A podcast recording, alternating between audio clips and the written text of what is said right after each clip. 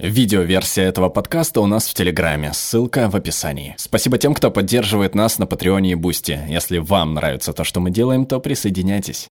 Когда рекламируют зубную пасту, вы наверняка слышали заявление, что 9 из 10 дантистов рекомендуют ярче белее или, может, 4 из 5 или 80%. В любом случае, компании ожидают, что вы увидите стену белых халатов, доверитесь их авторитету и перестанете думать. Сейчас такой подход явный бред, и вы наверняка это знаете, но вопрос в том, как доверять своему радару бреда. Когда я сталкиваюсь с подозрительной статистикой, я задаю себе три вопроса. Во-первых, о чем на самом деле спрашивали людей? Иногда вопрос, который задается при опросе респондентов, сильно отличается от вопроса на плакатах и рекламных щитах. Например, в 2007 году в одной рекламе зубной пасты в Великобритании заявлялось, что более 80% дантистов рекомендовали их продукты. Это создавало впечатление, что большинство дантистов предпочитают их продукт всем другим, что этих дантистов спрашивали, был ли это лучший продукт. Но когда в управлении по стандартам рекламы проверили, то обнаружили, что дантистов просили порекомендовать несколько товаров, а не один продукт. На самом деле другой бренд оказался почти таким же популярным. Неудивительно, что реклама просто вводила в заблуждение.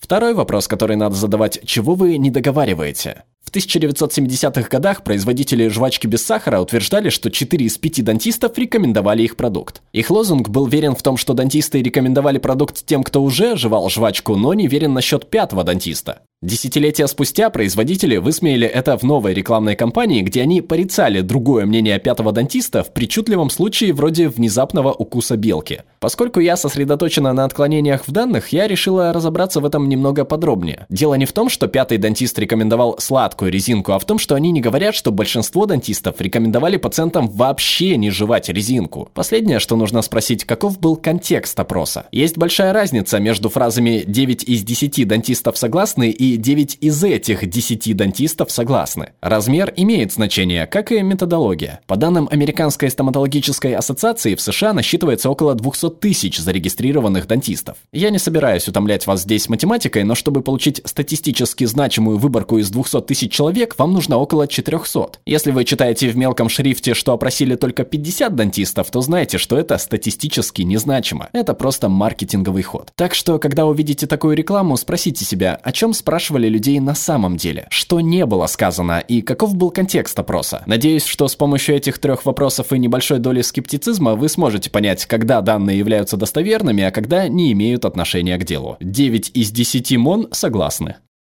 Перевела Оля Кроликовская, отредактировала Ольга Мансурова, озвучил Глеб Рандолайнин.